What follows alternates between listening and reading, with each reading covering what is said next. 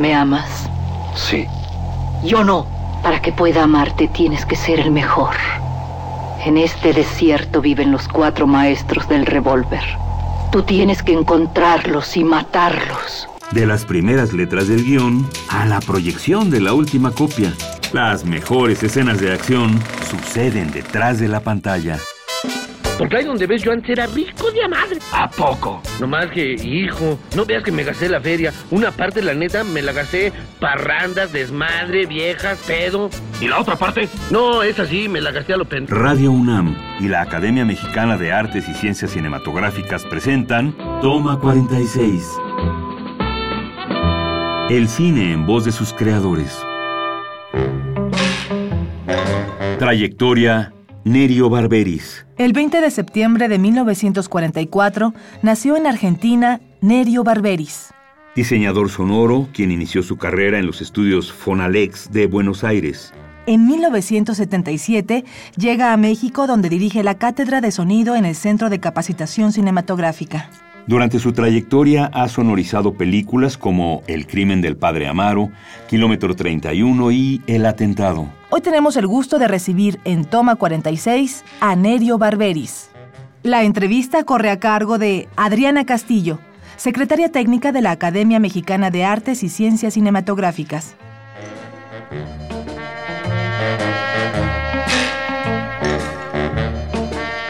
Nerio Barberis, sonidista, son muchos años, 74 películas solamente en México, has trabajado en otros países.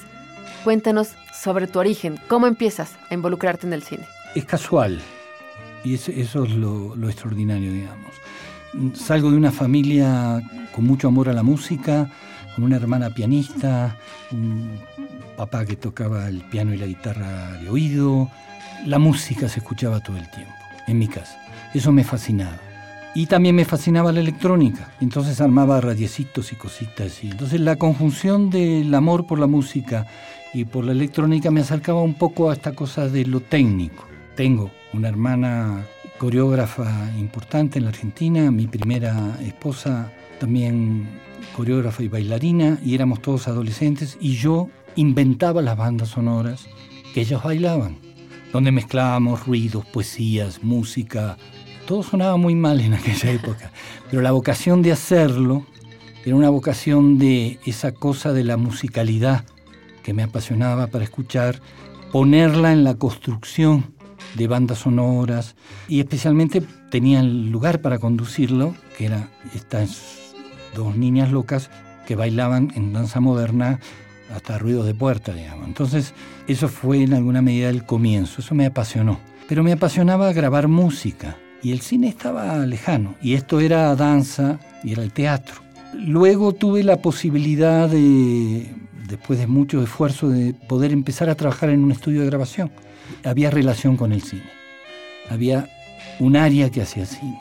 Y la primera vez que me planté detrás de un mixer, mezclador, mezclando un largometraje, y entender cómo colocaba el sonido de una puerta, lo recuerdo siempre, respecto al plano que tenía la pantalla, dije, wow, ¿qué es esto? Esto está fantástico, digamos, ¿no? Y el propio trabajo profesional me empezó a obligar a hacer tareas relacionadas con el cine. Y mientras hacía eso, entonces empezaba a ver cine, pero ya lo veía distinto. Ah, esto acá, ah, esto allá. Entonces fue una interacción. ¿Escuchabas el cine? Empecé a escuchar el cine cosa que nadie hace, ni yo, no escuchaba el cine. Empecé a escucharlo y a ver la relación dramática entre la banda sonora y la historia contada. Así me fui formando, salgo de la Argentina siendo un profesional ya. ¿Estudiaste algo relacionado con cine? Nada, absolutamente nada. Mi estudio era escuchar a los directores, comer con ellos. Era otra tecnología, era una tecnología donde había más gente participando, todavía era la tecnología analógica y uno se hacía amigo de los directores y a través de lo que ellos decían, lo que ellos le explicaban a sus actores, pues se doblaba mucho en esa época en la Argentina, cuando le explicaban las motivaciones al actor para que hiciera el doblaje otra vez, que yo eso iba entrando como en una alcancía vacía en mi cabeza, clink, clink, clink, y luego empezar a buscar bibliografía, ¿no? los libros que encontrara, que en esa época los españoles editaban mucho, Entonces era entre la bibliografía técnica y empezar hasta llegar hasta Pasolini, todo, todo lo que caía en mi mano que pudiera explicar en alguna medida lo que yo no había tenido posibilidad de estudiar.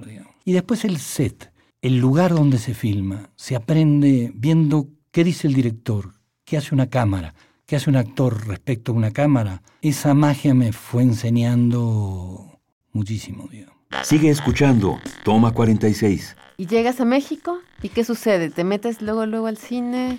Llego a México por una situación particular, no, en ese momento no era elegida, había una dictadura militar en mi país, me tuve que, que ir. Gente amiga me vincula con el CUEC, empiezo a dar clases en el CUEC y luego Alfredo Joskovich, el gran maestro, me invita en el año 78 a que trabaje como asesor y maestro de sonido en el CCC, Centro de Capacitación Cinematográfica. Desde ahí me vinculo mucho a la enseñanza, pero desde ahí empiezo a relacionarme con el medio y de a poco a introducirme en este medio mexicano. Y aunque vuelvo a la Argentina cuando se abre la democracia, por decisión ya personal y no por que me hubieran corrido, vuelvo a México porque siempre digo que uno vuelve al lugar donde le pasan las mejores cosas. ¿no? ¿Cuál fue la primera película en la que trabajaste en México? Al principio eran documentales. Estamos hablando del año 78, del 78 al 80 se producían una cantidad de documentales enormes, cosa que fue maravillosa porque me hizo conocer al país, su cultura, su gente.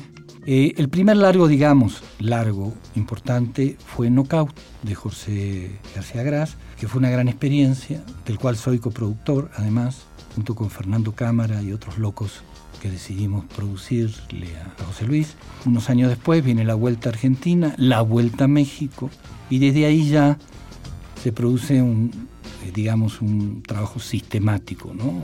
Una anécdota que recuerdes con algún director. Yo recuerdo siempre con gran amor y cariño haber filmado con María Novaro Danzón, que es un ícono en el cine mexicano y un ícono del cine independiente, por lo menos de esa época, porque trabajar con María era saber que jamás íbamos a doblar, que ella iba a escuchar todo lo que yo necesitaba y íbamos a coordinar todas las necesidades, las suyas creativas, la de los actores, la de la fotografía y la del sonido, para que no hubiera que hacer doblajes. Entonces era muy hermoso trabajar juntos porque si yo tenía un problema, entonces ella decía, vamos a resolver lo que se necesita tendría que estar aquí, ah, entonces yo podría hacer esto, el fotógrafo dice yo puedo corregir. Había un trabajo en equipo muy lindo y muy bonito. Nerio, cuéntanos, empiezas a involucrarte como sonidista. ¿Qué te lleva a hacer diseño sonoro? Mis películas donde aprendí, donde empecé, qué sé yo, que fueron en la Argentina, se llamaba El director de sonido, copiado de los franceses, era eso. Entonces uno hacía el sonido directo, esperaba la etapa de edición y luego hacía el diseño sonoro y la postproducción y dirigía la mezcla. Estabas en todos los procesos. Todo el proceso. Este proceso fraccionado es un invento de la gran industria hollywoodense, producto de su magnitud y sus especificidades. en alguna medida la experiencia argentina se nutre viendo a los franceses, más que nada, digamos, viendo a los españoles, etc. Y ahí el trabajo, especialmente en los franceses, que, que fueron una gran escuela para los jóvenes de mi edad, así trabajaban. Y si vemos viejas películas de la nueva ola francesa, vamos a ver que el director de sonido aparece ahí después del fotógrafo, porque es el señor que hace todo, de punta a punta. Algunos de ellos hasta mezclar directamente, ellos directamente la película. Mm. Yo he hecho eso también, en algunos casos. Entonces, para mí eso era natural al llegar a México, digamos. Yo los documentales que hacía hacía el sonido directo y luego hacía la postproducción y el diseño sonoro. En México, en la medida que fui más requerido por la post que por el directo, mi, mi último directo lo hice en Nicotina, de Hugo Rodríguez, y después de eso la presión de que me convocaban desde ya mucho más y me seducía mucho más el fenómeno de la post, uno se va especializando. La, estas pseudo industria que produce setenta y tantas películas por año, te obliga a ir especializándote en un área particular. ¿no? Y ahí, bueno, me fui quedando. Estás escuchando Toma 46.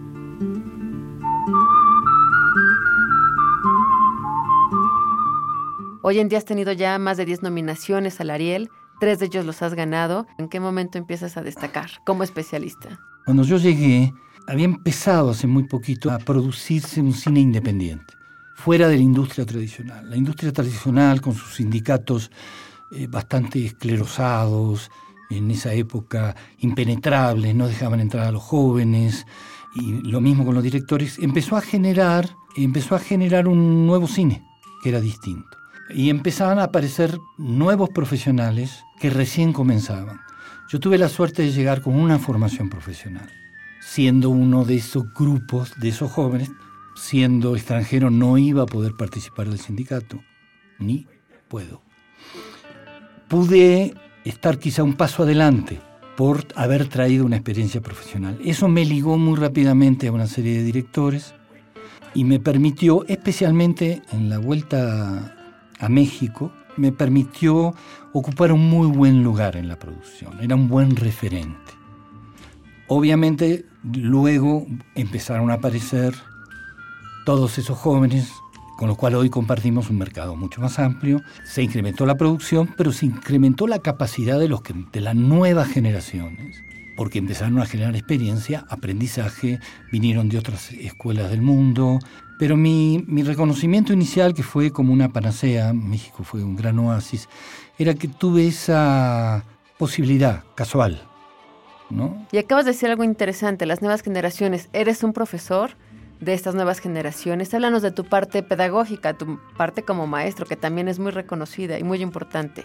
Bueno, empecé fin del 77 en el CUEC, muy intensamente en el 78, del 78 al 80 prácticamente en el CCC, enseñando Enseñando, por lo visto, tengo buena capacidad de comunicación, me fue muy bien. He hecho películas, has hablado de Eva López Sánchez, fue mi alumna. Carlos Carrera. Carlos Carrera también. Eh, todos han salido y en alguna medida, en algún momento les enseñé algo en aquella etapa. Hoy no se les puede enseñar nada, obviamente. No, porque saben ellos más que uno. Eso ha sido muy importante para mí. Comunicarme con jóvenes, hacerme amigos de ellos y ellos luego crecer y luego yo poder trabajar con ellos. Esta experiencia es muy importante. Y como maestro es muy excitante ver cómo da resultado lo que le cuentas, lo que le dices que tiene que hacer. Y cuando lo logran, esas caras, esa felicidad. En el lugar que salgo con más adrenalina es cuando termino una clase, en la cual me hagan caso. Hay otras que no me hacen. Pero digo, es un momento que digo, lo logré. ¿Quién le metí el bichito del sonido?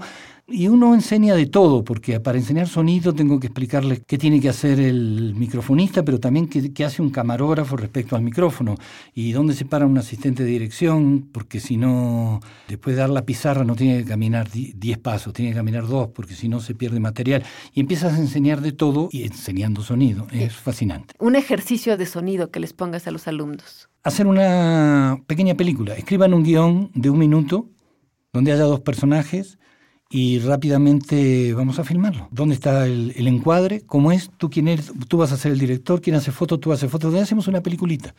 Y después, ¿qué hacemos? La postproducimos, la editamos y la procesamos en sonido y la llevamos hasta el final. En primer año hago eso. Y hacen una peliculita. Y dicen, guay, puedo hacer una peliculita. ¿No? Y a partir de eso se produce una excitación muy interesante en la enseñanza y en ellos que aprenden. Para cerrar, ¿hacia dónde está evolucionando el oficio del sonidista? Es una muy buena pregunta. Hay dos caminos. Uno es muy malo, que es cada vez peor. Cada vez tenemos peor sonido porque desde la producción se ve esto como un, a veces un sector, como un negocio para vivir, donde no importa cuánto cueste, sino es poder hacerlo, terminarla y hacer la que viene. Puede ir para un mal lugar. Pero hay otros productores muy conscientes que cada vez en las dificultades y a veces en la pelea que tenemos por los presupuestos para el sonido, va hacia un lugar de perfeccionamiento, de mayor experimentación, de, desde experimentar a que no haya nada de sonido, acá haya un montón de sonido, hay muchas corrientes y tendencias. Como todo en la vida, el yin y el yang, lo malo y lo bueno, hay un camino puede destruir la calidad del cine mexicano y hay un camino que la puede engrandecer. Y Nerio, aunque suene muy trillado, ¿tu sonido favorito? El que hace... el que hizo Walter Mush en Apocalipsis Now. Es. Pues muchas gracias, Nerio, por estar con nosotros y platicar un poco de tu experiencia y tu trayectoria como sonidista y diseñador sonoro. Ok, muchas gracias. En este programa escuchamos a Nerio Barberis hablar sobre su oficio de diseñador sonoro. La entrevista estuvo a cargo de Adriana Castillo, secretaria técnica de la Academia Mexicana de Artes y Ciencias Cinematográficas.